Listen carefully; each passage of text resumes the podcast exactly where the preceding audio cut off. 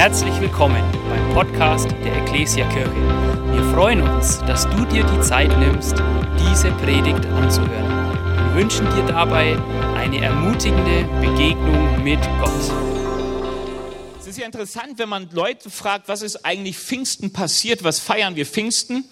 Da sagen manche ja die Geburt Jesu oder den Tod Jesu. Ich hoffe, ihr wisst schon mal, dass die beiden Antworten falsch sind. Aber das, was man ganz kurz zusammenfassen kann, was wir Pfingsten feiern, ist die Geburtsstunde der Kirche. Also Kirche, auch wenn wir es manchmal vielleicht nicht glauben wollen, Kirche ist keine Erfindung von Menschen, Kirche ist eine Erfindung Gottes. Vielen Dank, meine liebe Frau. Ich liebe dich. Also nicht nur wegen dem Wasser, einfach weil du toll bist. Ist wirklich toll. Also ich, ich erlebe gerade sowas wie der zweite Frühling, wenn man den jetzt schon erlebt. Er ist auch noch der erste, der sich immer noch weiterentwickelt. Das ist richtig schön. Ähm, Gott ist gut. gut, dass wir unsere Frauen lieben dürfen und dass wir sie lieb gewinnen dürfen und dass wir in der Liebe zu ihnen wachsen dürfen. Ähm, das ist übrigens mit Jesus auch so. Ähm, wir starten und nicht damit wir irgendwann kühler werden, auch wenn die Gefahr da ist, auch in der Jesus-Beziehung, auch in deiner Ehe. Wir kämpfen dafür, dass die Leidenschaft zunimmt. Ja, Liebe ohne Leidenschaft ist keine Liebe. Liebe hat immer damit zu tun, dass wir uns ganz hingeben ähm, und aufgeben für das, was wir lieben. Gut, das war jetzt nicht mein Thema. Danke, ehrlich, für das Wasser. Mein Thema war, dass die Kirche an Pfingsten geboren ist. Gott ruft die Kirche ins Leben. Es ist keine menschliche Erfindung, sondern göttliche Erfindung. Und darüber möchte ich heute ein paar Worte verlieren über das, was wir feiern und so hineinnehmen, vielleicht auch in neues Gedankengut. Und wir fangen einfach mal an mit einer Bibelstelle, ähm, und zwar in Apostelgeschichte. Kapitel 1. Übrigens, die Apostelgeschichte kann man sagen, ist das Buch der Kirche, der ersten Kirche. Also wenn du dich fragst, wie war denn damals so das Kirchenleben, was ist so passiert, liest die Apostelgeschichte, äh, macht richtig viel Spaß, dann wird man nämlich etwas merken, das, was Sabine gerade schon gesagt hat, die haben nicht immer alles verstanden vom Heiligen Geist, aber nimmst du das, was der Heilige Geist mit den Gläubigen getan hat aus der Apostelgeschichte weg, gibt es die Apostelgeschichte nicht mehr.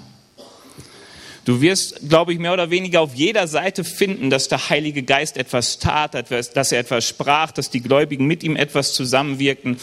Ist ein ganz wichtiger Punkt, aber nicht mein Thema heute. Also während 40 Tagen erschien Jesus ihnen immer wieder und sprach mit ihnen über das Reich Gottes und alles, was damit zusammenhängt. Also worum geht's hier? Jesus ist auferstanden und zwischen seiner Auferstehung und seiner Himmelfahrt, die 40 Tage nutzte Jesus, um mit seinen Jüngern über das Reich Gottes zu reden und über alles, was mit dem Reich Gottes zusammenhängt. Äh, manchmal übersieht man, dass Jesus permanent, wenn wir ihn in der Bibel antreffen, über das Reich Gottes geredet hat. Er hat auch das Evangelium, die gute Nachricht des Reiches Gottes verkündet. Er hat das Reich Gottes verkündet und weil es nah ist, hat er gesagt, kommt, tut Buße, ähm, kommt ins Reich Gottes. Was ist das Reich Gottes? Er wird mal gefragt, Jesus wird gefragt, was ist das Reich Gottes? Er sagt, ja, man sieht es nicht, du kannst nicht mit Tui dahin reisen und so, sondern es ist nicht sichtbar. Ganz, ganz kurz zusammengefasst kann man sagen, das Reich Gottes ist da, wo Gott die Herrschaft hat. Und es beginnt überall da, wo Menschen sagen, Gott, ich überlasse dir die Herrschaft über meinen Bereich. Du hast den Einfluss, du bist König. Ähm, deswegen hat Jesus auch das Reich Gottes in Person gebracht. Jetzt bin ich schon in der Predigt statt im Bibeltext. Okay, ich stoppe, wir lesen weiter. Also, er hat diese 40 Tage genutzt, um über das Reich Gottes mit seinen Jüngern zu reden. Einmal, es war bei einer gemeinsamen Mahlzeit, wies er sie an, Jerusalem vorläufig nicht zu verlassen, sondern die Erfüllung der Zusage abzuwarten, die der Vater ihnen gegeben hatte. Ich habe darüber ja bereits mit euch gesprochen, sagte er. Johannes hat mit Wasser getauft, ihr aber werdet mit dem Heiligen Geist getauft werden und das schon in wenigen Tagen. Diese Ankündigung führte dazu, dass die Apostel, als sie ein weiteres Mal mit Jesus zusammen waren, ihm die Frage stellten, Herr, ist jetzt die Zeit gekommen, in der du das israelitische Reich wiederherstellst? Jesus gab ihnen zur Antwort, es steht euch nicht zu, Zeitspanne und Zeitpunkte zu kennen, die der Vater festgelegt hat und über die er allein entscheidet. Aber wenn der Heilige Geist auf euch herabkommt, werdet ihr mit seiner Kraft ausgerüstet werden und das wird euch dazu befähigen, meine Zeugen zu sein in Jerusalem, in ganz Judäa und Samarien und überall sonst auf der Welt, selbst in den entferntesten Gegenden der Erde. Apostelgeschichte 1, Jesus bereitet seine Jünger auf Pfingsten vor. Wer wissen möchte, was genau bei Pfingsten passierte, der muss Apostelgeschichte 2 lesen. Aber was interessant ist, dass Jesus mit seinen Jüngern über das Reich redet und sie das so alles hören und dann dachten, hey, stimmt, steht schon im Alten Testament, irgendwann kommt Gott mit seiner ganzen Herrschaftsmacht in diese Welt hinein, wird alle Feinde platt machen, wird sein Reich aufrichten, da wird keiner mehr einen Mucks sagen und so weiter. Und sie fragen, sag mal, Jesus, ist das die Zeit? Und Jesus sagt, ui, ist sie nicht, aber äh, ihr müsst darüber auch gar nichts wissen. Was ihr wirklich wissen müsst, ist, dass die Kraft Gottes auf euch kommt und ihr werdet dann mein Reich bezeugen bis an das Ende der Welt. Die ersten drei Gebiete, die genannt sind, ist das, was heute alles in Israel liegt. Und danach ging es weiter bis an das Ende der Welt. Und was hier passiert, und das ist sehr interessant, ist, ähm, dass Jesus seine Aufgabe seinen Auftrag, das, womit er in diese Welt gesandt wurde, an seine Gemeinde weitergibt. Also das, was wir sehen und was ich jetzt auch noch euch ein bisschen mit hineinnehme, ist, dass die Gemeinde den Platz einnimmt, den Christus hatte hier auf dieser Welt. Sie ist da, das Reich Gottes in dieser Welt zu demonstrieren. Nach Internet heißt Demonstration eine Handlung, die einen Sachverhalt beweist oder auf ihn hinweist. Also Jesus kam in diese Welt, um uns das Reich Gottes zu bringen, um die Gottesherrschaft zu bringen. Und als man ihn fragte, sag mal Herr, wo ist es denn? Dann sagt er, das Reich Gottes ist mitten unter euch gekommen. Warum? Weil Gott die komplette Herrschaft über das Leben Jesus hatte. Und Jesus konnte sagen, da wo ich bin, da ist das Reich Gottes hingekommen, weil hier Gott die Herrschaft hat. Hier hat Gott die Herrschaft. Und nun sagt er seinen Jüngern, ich werde gehen, aber ab jetzt tretet ihr an diese Stelle und werdet meine Zeugen sein. Ihr seid die, die das Reich Gottes demonstrieren. Und das Interessante ist, dass Jesus ja eine Demonstration des Reiches Gottes war mit seinem ganzen Leben, mit allem, in seinen Taten, in seinen Reden, in seinen Wundern, das, was so alles, er in Person, an ihm wurde das Reich Gottes sichtbar. Wer Jesus sah, sah den Vater, sah den König, sah den Herrscher des Reiches Gottes. Und ich möchte mit euch, um das auch jetzt mal so in die Tiefe zu sagen, eine Bibelstelle betrachten, die richtig krass ist. Ich gebe euch jetzt kurz Zeit, die selbst zu lesen, dann lese ich sie, dann gebe ich euch wieder kurz Zeit, darüber nachzudenken, was da steht. Und dann sage ich ein paar Worte dazu.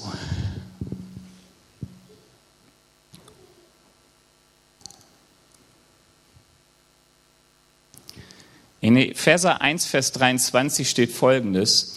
Und Gott hat Jesus, den Herrscher über das ganze Universum, zum Haupt der Gemeinde gemacht. Die Gemeinde stellt seinen Körper dar und seine Fülle. Es ist die Fülle von dem, der das All und alles erfüllt.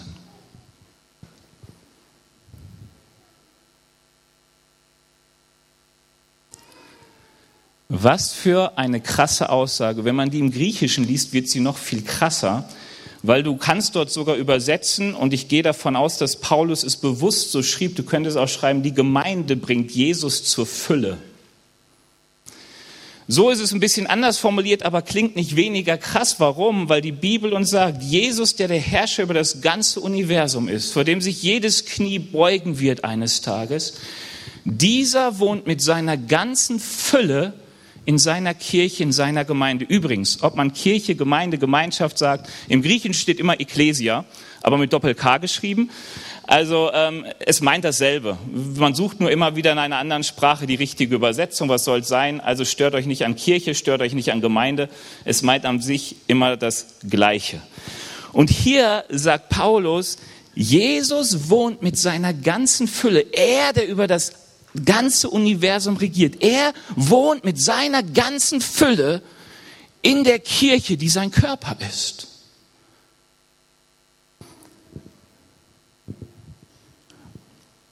Und dann guckst du die Gemeinde an und denkst, Herr Jesus, dafür, dass du da mit deiner ganzen Fülle drin wohnst, sieht die ganz schön schlecht aus. Und mir ist was aufgefallen, als ich diesen Vers betrachte. Als Jesus Mensch wurde, kam die ganze Gottheit mit all seiner Fülle in Menschengestalt auf die Erde.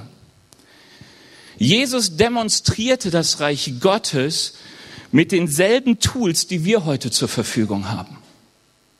Er machte Gott sichtbar und seine Herrschaft sichtbar mit so einem menschlichen Körper, wie du und ich ihn haben. Gebrechlich, vergänglich, unvollkommen.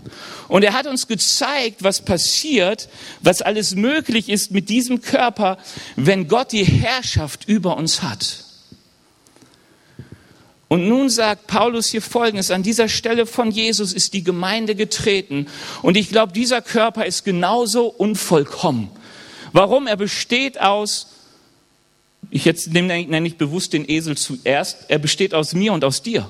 Er besteht aus uns unvollkommenen Menschen, die manchmal selbst trotz besseren Wissens handeln gegen das, was sie besser wissen die so viel Chaos produzieren, die solche Egos sind. Wir, wir als Gemeinde, unsere Gemeinschaft, nimmt Gott und sagt, da will ich mit, da wohne ich mit meiner ganzen Fülle drin.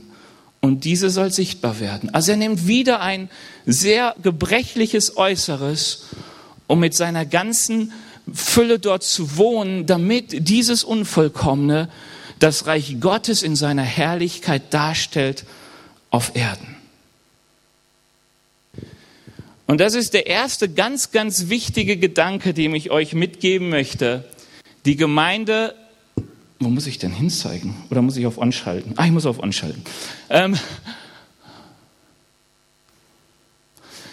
ähm, die Gemeinde ist auf Erden an die Stelle Jesus gesetzt und führt seinen Auftrag fort. Es ist sein Körper und macht das Reich Gottes sichtbar. Das Reich Gottes, sagt die Bibel, ist nicht sichtbar, weil du siehst nicht, kein Mensch kann beurteilen, wo Gott anfängt, seine Herrschaft auszuüben, oder? Es ist völlig klar, es geschieht durch Menschen. Weil dazu hat Gott sich verpflichtet.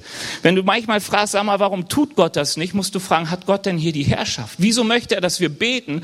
Weil er möchte, dass Menschen, die unter der Herrschaft Gottes sind, die Herrschaft hineinbitten in die Welt weil Gott herrscht durch uns. Er übt seine Herrschaft durch uns auf, die wir unter seiner Herrschaft stehen. Ähm, und das Reich Gottes ist an vielen Stellen tätig, wo kein Mensch es sehen kann. Das Reich Gottes ist nicht zu messen, nicht für uns. Aber die Bibel sagt uns, es gibt Orte in dieser Welt, wo die Menschen, die das Reich Gottes nicht sehen und nicht verstehen, es nicht begreifen können, es sehen sollen und anfassen können. Und das ist die Gemeinde. Wenn Menschen in die Gemeinde kommen, sollen sie Reich Gottes erleben. Als Menschen zu Jesus kamen, sollten sie Reich Gottes erleben. Jesus wurde Reich Gottes anfassbar. Da, wo Gott sonst unsichtbar ist und nicht sichtbar, wurde er, er zu jemandem, wo man sagt, okay, so langsam verstehe ich, wer Gott ist. Was für eine Bestimmung, was für eine krasse Berufung die Gemeinde hat, was für einen Wert, den Gott in seine Kirche hineinlegt. Und denkt dabei immer an dieses Bild, sehr gebrechliches Äußeres, aber Jesus sagt hier, Paulus sagt hier, Jesus hat seine Herrlichkeit dort hineingelegt. Wir sind sein Körper, wir sind seine Arme und Beine, wir sind die, die ihn verkörpern, die ihn sichtbar machen. Wir haben den Teil übernommen, den er selbst hier auf Erden gelebt hat. Du kannst da übrigens noch Matthäus 28 zu lesen und so weiter, wo es heißt, wo Jesus auf, in den Himmel ging und dann auch sagte, eins sage ich euch, macht zu Jüngern. Und du liest dann, was die Gemeinde machen soll und denkst, komisch, dasselbe hat ja Jesus gemacht.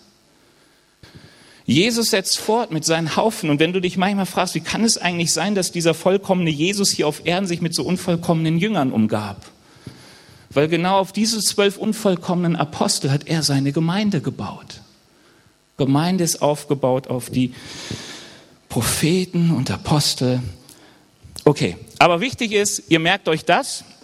Erster Punkt, also die, die Bestimmung der Gemeinde, die Bestimmung der Kirche ist es, Gottes Reich sichtbar zu machen, greifbar zu machen, erlebbar zu machen.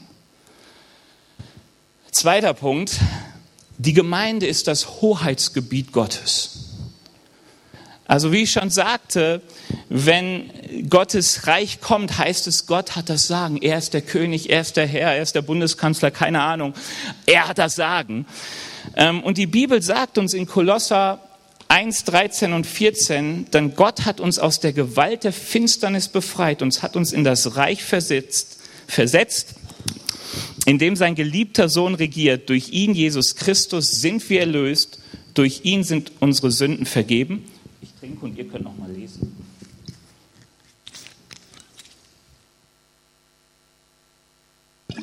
Es ist ein richtig schönes Gefühl, wenn so alle einen angucken und man trinkt dabei. So geht das, ja. Oh, ich vergesse immer eines. Herzlich willkommen übrigens auch hier Onliner. Ähm, kommt ein bisschen spät, aber jetzt habe ich euch gerade kurz im Blick. okay, was sagt uns die Bibel hier? Die Bibel sagt uns, dass es deswegen Gemeinde Gott verkörpern kann, weil Jesus kam mit einer Rettungstat. Jesus kam in diese Welt und er sagte, alle die Menschen, die in dieser Welt leben, sind nicht unter Gottes Herrschaft, sondern sie sind unter der Herrschaft der Sünde. Sie sind unter einer Herrschaft, die es ihnen unmöglich macht, wirklich Gott zu gefallen. Wenn du dich manchmal fragst, wieso ist diese Welt so kaputt? Wieso geschehen so viel komische Dinge? Und manchmal ist es ja so schön, auf andere zu zeigen. Ich finde immer, wenn man über die kaputte Welt etwas ausspricht, sollte man sich immer selbst in Spiegel hinein angucken. Also du kannst ruhig manchmal sagen, warum bin ich eigentlich so kaputt? Wieso habe ich manchmal so komische Gedanken? Wieso tue ich so komische Sachen?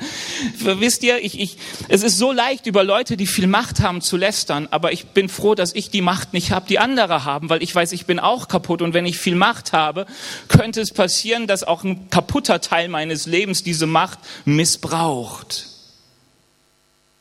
Und deswegen kam Jesus in diese Welt und er hat gesagt, lasst euch retten aus dem Machtbereich des Teufels, lasst euch retten aus dem Machtbereich des äh, Todes, aus dem Machtbereich der Sünde und hineinretten in das Reich meines Vaters. Er sagt, kommt in das Reich, wo Leben ist, wo Leben im Überfluss ist. Und er baut uns eine Flüchtlingsroute. Er sagt, ihr könnt in dieses Reich kommen, indem ihr an dem, ans Kreuz kommt, eure Sünden bekennt und sagt, Herr, ich lege meine Herrschaft ab, ich möchte, dass du König bist in meinem Leben. Und dann fängt an, die Königsherrschaft Gottes in deinem Leben sich auszubreiten. Und manchmal ist es dann wie so eine Eroberung, dass Gott Stück für Stück Land in deinem Leben einnimmt, wo er die Herrschaft beginnt. Weißt du, du setzt den Punkt und sagst, Gott, du darfst reinkommen in mein Leben. Aber dann fängt er so an, Teile einzunehmen und sagt, hey, wie gehst du denn mit deinem Geld um? Wie gehst du mit deiner Sexualität um? Wie, wie gehst du mit deinen Worten um? Und er fragt nach all den Dingen, ist all das, was du tust und machst und wie du lebst, ist es in der Art, wie es sich gehört, wenn ich die Herrschaft habe? Und das ist ein Prozess. Aber was sofort geschieht ist, dass du hineinversetzt wirst in das Reich von Jesus Christus. Was sofort passiert ist, dass du Teil seiner Familie wirst. Wir sind Kinder Gottes. Warum? Weil wir gerettet wurden und Gott uns annahm als seine Kinder. Was dann sofort passiert ist, dass wir plötzlich hineingenommen sind in eine Gemeinschaft, nämlich in die Gemeinschaft der Kinder Gottes. Und die Bibel sagt uns schon zu neutestamentlichen Zeiten, dass überall anfing in der damaligen Welt Gemeinschaften zu äh, entstehen und zu existieren der Kinder Gottes. Du liest in der Bibel von der Gemeinschaft der Korinther, von denen in Jerusalem, von denen in, in Thessaloniki, von denen in Kolosseo. Überall schreibt die Bibel zu Gemeinden, zu Kirchen. Warum? Kirchen sind Gemeinschaften von Menschen, die eine Verbindlichkeit miteinander zeigen, weil Gott sie gerettet hat.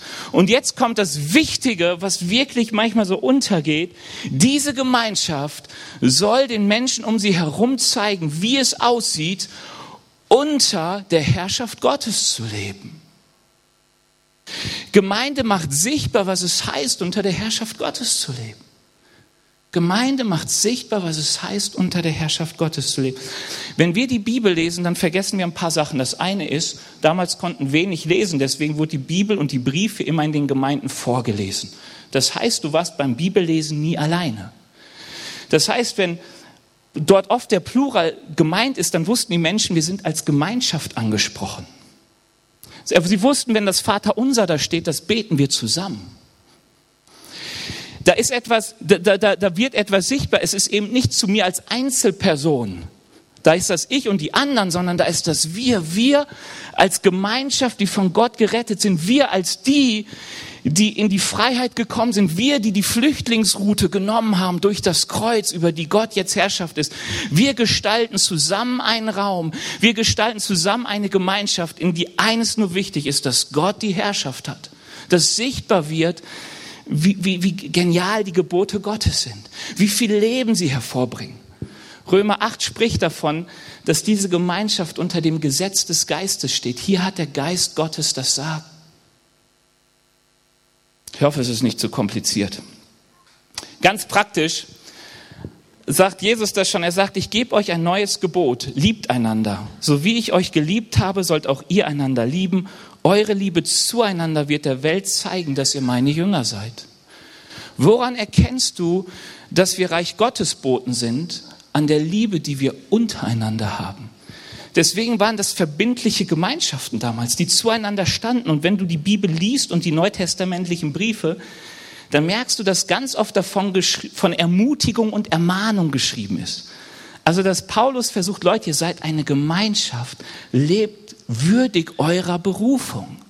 Lebt würdig in die Art und Weise, wie Gott euch gerettet hat, dass die Welt, der Welt gezeigt wird, was das Reich Gottes ist, was es bedeutet, unter der Herrschaft Gottes zu stehen. Paulus geht an einer Stelle bei den Korinthern sogar so weit, dass er sagt, Leute, ich, ich, ich blick's nicht, aber ihr seid eine Gemeinde und ihr untereinander in der Gemeinde habt Streit miteinander, so viel Streit, dass ihr euch gegenseitig anklagt vor Gericht.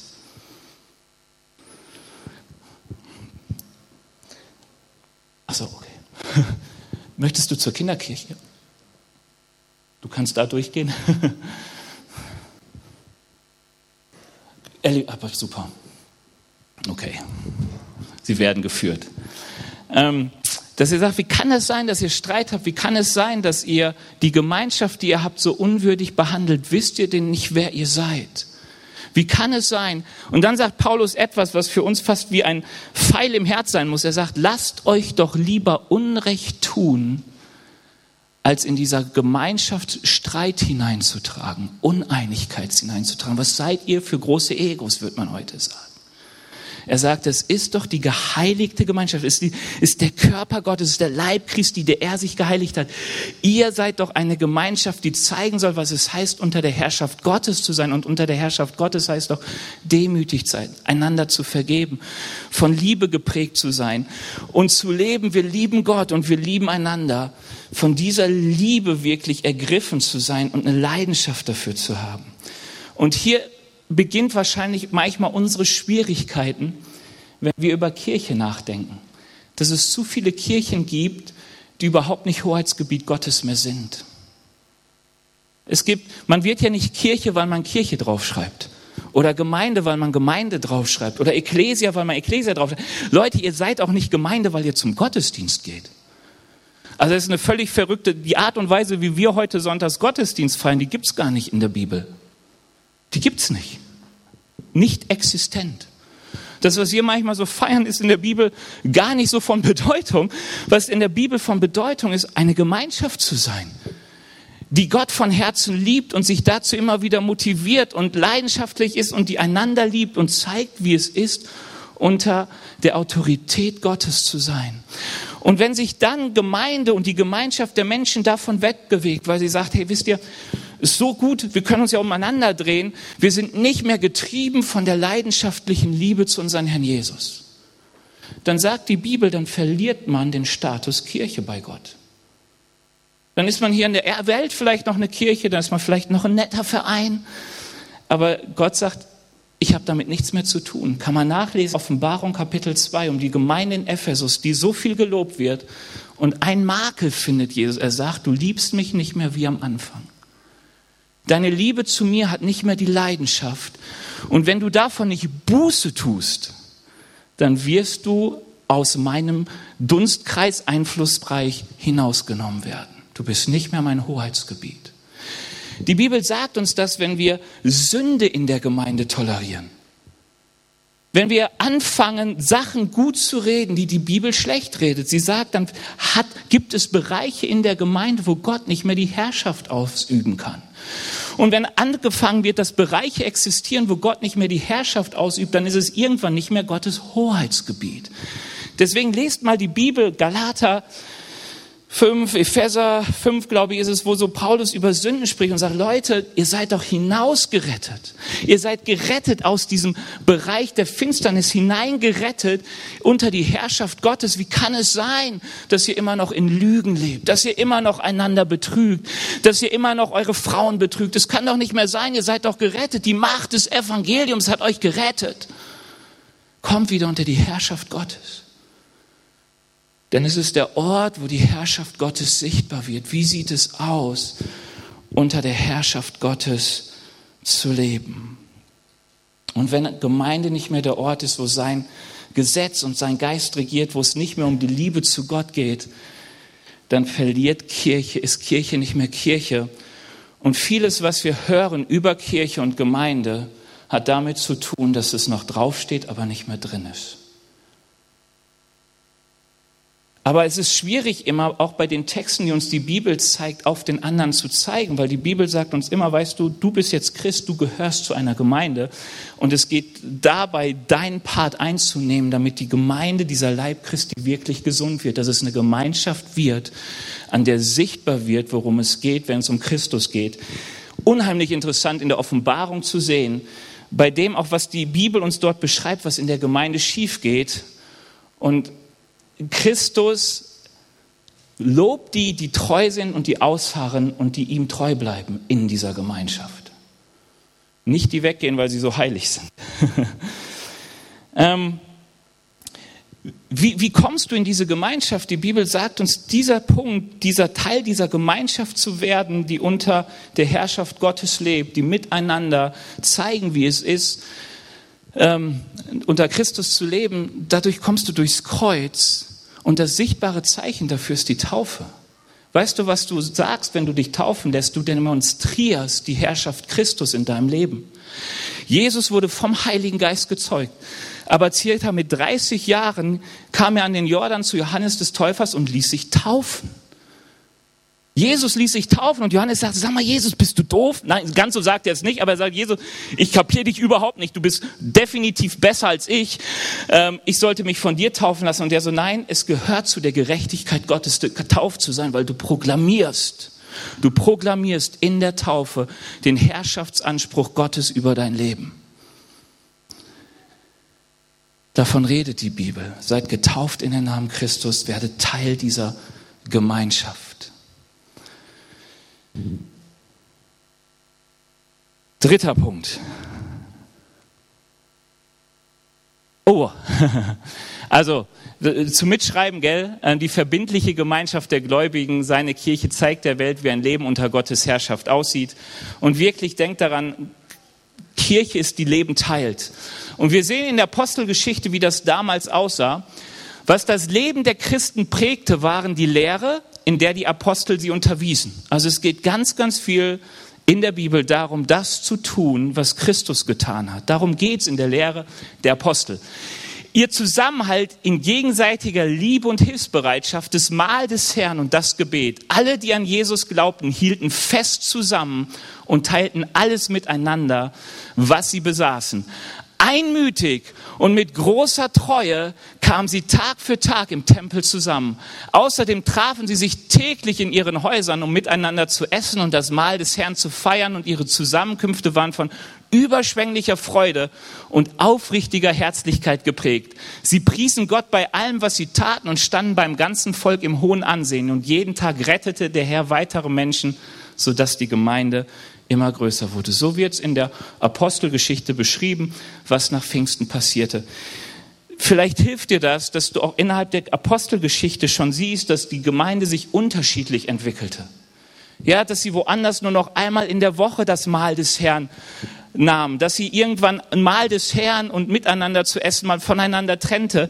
Warum? Weil unterschiedliche Kulturen, unterschiedliche Einflussbereiche machen Dinge möglich und unmöglich. Aber der, der Hauptgrund zu sagen, wir sind eine Gemeinschaft, in der sich Christus Herrschaft verwirklicht und wo gezeigt wird, was es heißt, Gott zu lieben und einander zu lieben, dieser Anspruch ist immer da. Jetzt komme ich zum dritten Punkt. Sie handelte in der, oder sie handelt in der Autorität Gottes. Und hier kommen wir zu Pfingsten. Die Gemeinde bis zu Pfingsten war eine betende Gemeinschaft. Die Bibel sagt uns, dass sie täglich zusammenkamen im Obergemach und beteten, circa 120 Leute. Ist schon interessant, wie viel Jünger Jesus machte. Also er hatte einen Zwölferkreis, dann lesen wir mal von 70 und die höchste Zahl, die wir lesen, sind diese 120, die zusammenkamen. Zu beten. Und Jesus sagt, es ist ganz wichtig für mich, dass ihr wartet, bis die Kraft aus der Höhe auf euch kommt, bis die Verheißung, die Gott euch gegeben hat, euch befähigt, meine Zeugen zu sein.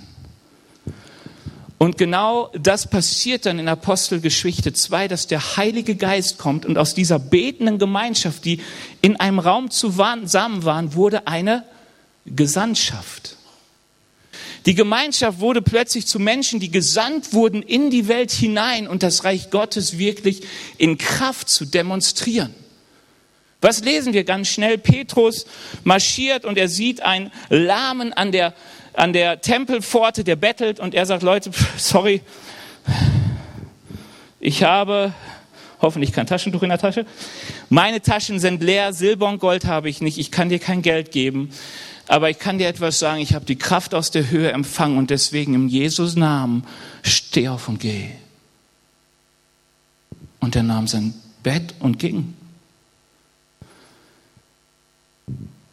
Die Taschen, mit denen die, die Apostel gefüllt waren, war die Kraft Gottes. War die Kraft Gottes.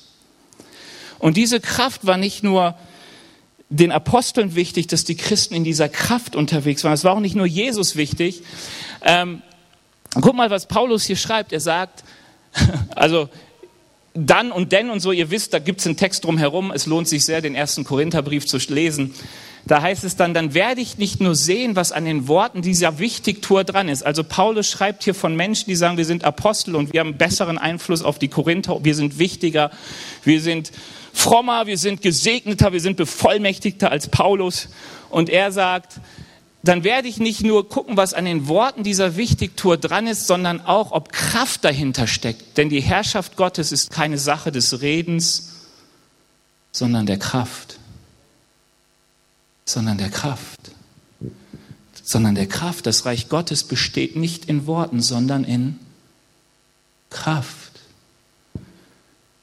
Es ist nicht wichtig, dass wir in irgendwelchen Worten festhalten. Es ist, dass wir die Kraft Gottes erleben. Paulus, zwei Kapitel vorher, da sagt er, dass er zu der Gemeinde kam und nicht mit Redeweisheit, nicht mit aus tollen, wunderbaren Reden, sondern er sagte, das, was ihm so wichtig ist, dass ihr Glaube nicht auf Menschenweisheit gründet, sondern auf Gottes Kraft. Und die Frage, die wir uns immer stellen müssen, ist, sag mal, wie bin ich zum Glauben gekommen? Weil ich der Menschenweisheit glaubte? Oder weil ich merke, mein Glaube besteht aus der Kraft des Reiches Gottes. Ich habe die Autorität Gottes erlebt. Ich habe erlebt, wie die Kraft Gottes sich durchbricht in mein Leben hinein. Und nur die Kraft Gottes hat dazu geführt, was wir dann in Apostelgeschichte lesen. Nicht nur, dass Lahme geheilt wurden, sondern auch, dass Zauberer sich bekehrten und sagten, ich brauche Jesus. Dass Menschen hinkamen und innere Heilung erlebten. Dass dort, wo Krieg und Unvergebenheit tobte, plötzlich Frieden hineinkam. Das Denken und Handeln sich völlig veränderte, dass Menschen plötzlich anfingen, all ihr Hab und Gut miteinander zu teilen und sagten, meine Sicherheit ist in Christus, nicht mehr mein Bankkonto Sie haben Kraft erlebt. Sie haben Kraft erlebt. Warum ist das so wichtig? Guck mal, was wir von Jesus lesen in Apostelgeschichte 10. Gott hatte Jesus von Nazareth mit dem Heiligen Geist gesalbt und mit Kraft erfüllt. Gott war mit ihm und so zog er umher, tat Menschen Gutes und heilte alle, die der Teufel in seiner Gewalt hatte.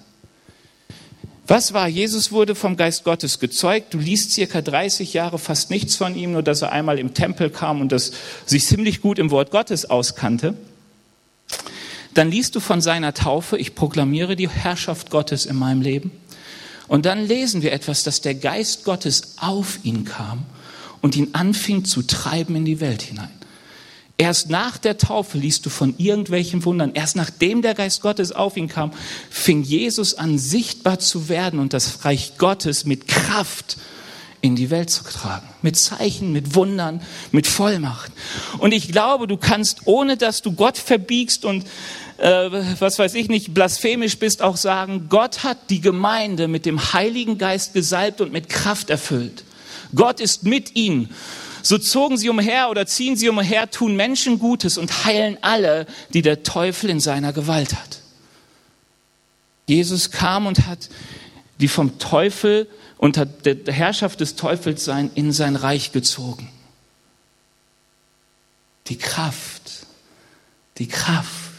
Wir brauchen Kraft. Und Pfingsten ist der Ort, wo aus einer Gemeinschaft eine Gesandtschaft wird, die mit Autorität in diese Welt hineingeht und sagt, wir proklamieren das Reich Gottes. Und wenn du uns das Leben dafür nimmst, werden wir nichts dagegen tun, sondern wir sagen immer noch, wir proklamieren das Reich Gottes. Wenn du dich fragst, wie es sein konnte, dass zwölf Männer, die in einem besetzten Land Israeliten in einem kleinen besetzten Land die ganze Welt beeinflussen, diesen Jesus hinaustrugen, so dass wir heute 2022 nach Christus haben, dann hat es damit zu tun, dass sie in der Autorität Gottes unterwegs waren. Das Lobpreisteam darf nach vorne kommen. Und ich glaube, du musst dich fragen, wir müssen uns fragen, genauso wie wir uns fragen müssen, ob wir unter Gottes Herrschaft sind, ob wir wirklich gesagt haben, Gott, hier ist das Reich Gottes. Mein Leben steht dafür, dass du die Herrschaft ausübst. Nicht ich, nicht meine Eltern. Du wirst die Herrschaft in meinem Leben ausüben. Das musst du dich fragen, ist das Herrschaftsgebiet Gottes? Hey, ich glaube, dass manche Gemeinden in der Corona-Zeit richtig gescheitert sind, weil sie merken, wir sind nicht mehr Herrschaftsgebiet Gottes gewesen. Wir waren Herrschaftsgebiet unseres Egos, von staatlichen Mächten, aber nicht Herrschaftsgebiet Gottes. Genauso müssen wir uns fragen, sind wir Gesandte, weil wir die Kraft Gottes und die Salbung des Geistes haben? Und hier habe ich was ganz Interessantes entdeckt. Also hier nochmal zum Mitschreiben. Und ich habe bewusst übrigens dieses komische Wort hineintreiben, weil die Bibel tatsächlich ganz oft, wenn es um den Heiligen Geist redet, davon, dass er Jesus in die Wüste trieb, dass wir beten sollen, dass Gott Arbeiter in die Ernte wirft. Also da ist richtig Gewalt hinter in den Worten, die dort stehen. Da passiert Folgendes. Philippus, also die Gemeinde wird verfolgt in Jerusalem, muss äh, rausgehen in die Welt hinein, in die Weite. Und sie, das heißt, überall, wo diese Gläubigen, die gerade all ihren Besitz verloren haben, die vielleicht auch manche Verwandtschaften verloren haben, wo manche Leute im Gefängnis enden, die gingen überall herum und beklagten, dass sie nicht wirklich Gesegnete sind, obwohl sie doch zum Reich Gottes gehörten. Nein, sondern sie gingen überall umher und redeten von der Größe Gottes. Sie gingen überall umher und redeten von der Größe Gottes. Menschen kamen zum Glauben. Und als Menschen zum Glauben kamen, ähm, wurden sie getauft. Und nachdem sie getauft wurden, sagte Philippus, uiuiui, den fehlt noch was, den fehlt die Salbung aus der Höhe. Wo ist denn mal ein Apostel, der hier vorbeikommen kann und mit ihm beten? Ich habe gerade keine Ahnung, wie das gehen soll. Und sie riefen die Apostel, Petrus kommt vorbei und dann lesen wir Folgendes. In der betreffenden Stadt angekommen, beteten die beiden für sie und baten, ich glaube, es sind Petrus und Johannes, beteten die beiden für sie, also für die Menschen, die zum Glauben kamen und die getauft wurden, und baten Gott, ihnen den Heiligen Geist zu geben. Denn bis zu diesem Zeitpunkt war der Heilige Geist noch auf keinen einzigen von ihnen herabgekommen. Sie waren nur auf den Namen von Jesus, dem Herrn, getauft. Aha. Weißt du, über den Punkt bin ich gestolpert, weil Apostelgeschichte sagt, tut Buße und bekehrt euch. Jeder von euch lasse sich taufen auf den Namen des Herrn Jesus und ihr werdet den Heiligen Geist empfangen. Aber sie sagten, nur die Taufe auf dem Namen des Herrn Jesus reicht nicht. Weil das heißt nur, ich übergebe mein Leben in den Herrschaftsbereich Gottes. Ich gehöre zur Gemeinschaft. Aber du willst nicht nur Gemeinschaft sein, sondern du willst Teil der Gesandtschaft sein. Und die Apostel sagen, komm, wir beten jetzt darauf, dass die Gabe des Heiligen Geistes auf sie tat, kommt. Sie waren nun auf den, genau, nach dem Gebet legten Petrus und Jesus, Johannes ihnen die Hände auf und jetzt bekamen auch sie den Heiligen Geist. Und was berichtet uns die Apostelgeschichte so oft, wenn der Geist kam und sie redeten in anderen Sprachen? Und du bist vielleicht hier und denkst, warum reden die eigentlich über anderen Sprachen? Wieso ist nicht die Erde aufgegangen, eine Feuersäule kam? Wieso sind Lahme nicht auferstanden? Wieso eine andere Sprache? Eine Gesandtschaft war immer ein fremdes Volk, das in ein Land kam, um von dem Königreich, aus dem sie kamen, zu berichten. Es waren immer Menschen mit fremder Sprache. Und Gott gibt seinem Volk eine heilige Sprache. Und du darfst die Kraft Gottes persönlich in deinem Leben erleben. Ich kann über diesen Punkt nicht so viel eingehen, das machen wir am Mittwoch im Mittendrin. Aber ich möchte dir, dich jetzt einladen, etwas zu tun. Wenn du merkst, dass dein Glaube eigentlich sehr viel auf Menschenwort und Menschenweisheit beruht. Vielleicht sagst du, ich glaube eigentlich, weil ich so erzogen wurde. Ich bin christlich gut sozialisiert. Meine Eltern haben mir das schon mit in die Wiege gelegt, sogar gleich die Taufe draufgepackt aber ich merke, es sind immer irgendwie Worte, aber es fehlt die Kraft. Ich rede von Befreiung, die Gott schenkt, aber bin gebunden. Ich lebe von der Kraft der Vergebung, aber ich kann nicht vergeben. Ich rede davon, dass, dass, dass Jesus Leben im Überfluss hat, aber mein Leben ist nicht voller Überfluss. Die Gemeinschaft redet davon, begeistert von Christus zu sein. Überall wisst ihr, warum in Ephesus die Christen das erste Mal Christen hießen? Weil sie immer von Christus redeten. Sie redeten immer von diesem Christus und dann wurde über die gelästert, das sind die Christen, die immer über Christus labern. Weil sie waren begeistert. Die Bibel sagt uns, mit dieser Kraft geht Begeisterung für Christus einher. So viel Begeisterung, dass die Androhung, wenn du Christus nicht verrätst, getötet wird, sagst dann, werde ich lieber getötet, als mich von Christus abzuwenden. Sie redet davon, dass der Mund mit Lobpreis gefüllt ist in den Tälern wie auch auf den Gipfeln. Und Leute, wenn du das produzieren willst mit deiner Kraft, wird Christ sein der furchtbarste Glaube, den du haben kannst, der dich permanent unter Druck bringt. Was Jesus sagt ist, wartet darauf, dass die Kraft vom Himmel kommt. Und er geht in Lukas Evangelium darauf ein und sagt, Leute, bittet doch dem Vater, dass er euch Heiligen Geist gibt. Er wird euch doch geben. So wie ein guter Vater oder wie Menschen, die noch niemals nur Menschen sind, ihren Kindern gute Gaben zu geben wissen, so wird Gott, der Vater im Himmel, euch den Heiligen Geist geben, die, die ihn darum bitten. Und ich würde gern eines einfach tun. Weil das ist übrigens das, was die Bibel, was wir sehen. Der Heilige Geist in der Bibel kommt immer unangekündigt.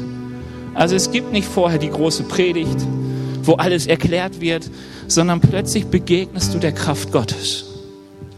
Und das Wichtige ist einfach nur, dass ich sage, Herr, ich weiß, ich brauche deine Kraft.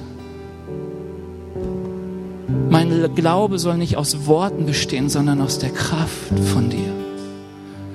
Ich will mich nicht auf menschliche Weisheit, auf Predigten von vorne verlassen, sondern ich will mich auf dem, was du in meinem Leben bewirkst und tust, verlassen. Das griechische Wort heißt übrigens Dynamis. Davon kommt unser Wort Dynamit weil es eine Riesenkraft hat, Sprengkraft hat, lossprengt, Befreiung hineinbringt in dein Leben. Du darfst gerne mal aufstehen. Ich werde für uns beten. Die Band macht einfach Musik. Und das Wichtigste ist, dass du anfängst zu sagen, Herr, schenk mir deinen Heiligen Geist. Gott sieht unser Herz an. Und du darfst dir in einem sicher sein, alle guten Gaben kommen von Gott. Er gibt nichts Komisches und er gibt gerne. Herr Jesus, ich danke dir dafür, dass du deine Gemeinde baust und dass die ganze Fülle Jesu in deiner Gemeinde lebt. Herr Jesus, ich danke dir, dass du uns wirklich gerettet hast aus dem Reich der Finsternis und in das Reich deines Sohnes hineingestellt hast.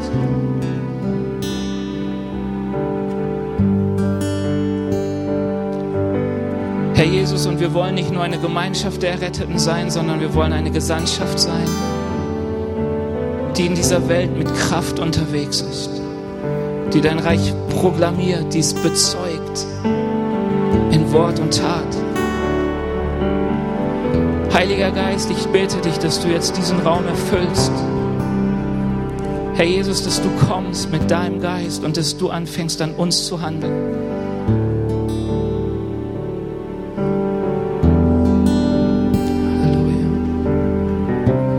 Lade dich ein, wenn du sagst, ich möchte auch, dass Hände aufgelegt werden für mich und gebetet wird. Unser Gebetsteam steht dort. Du kannst gerne dorthin kommen und auch für dich beten lassen, auch jetzt in dieser Zeit.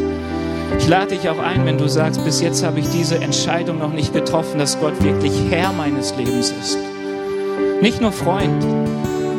Um Jesus waren manchmal fünf bis zehntausend Leute, die einfach bei ihm waren und dachten, ach, ist ein bisschen nett, hiervon zu profitieren und davon zu profitieren aber sie hatten keinen Anschluss an das Leben, weil er nicht Herr war. Und wenn du hier bist und sagst, mein Leben ist nicht bestimmt von Gott, da ist er nicht König, dann darfst du doch gerne genau das tun heute, nämlich Gott einladen, König zu sein in deinem Leben. Lad ihn einfach ein. Du wirst schon das hinkriegen. Wir wollen jetzt einfach eine Zeit geben, wo wir Gott begegnen.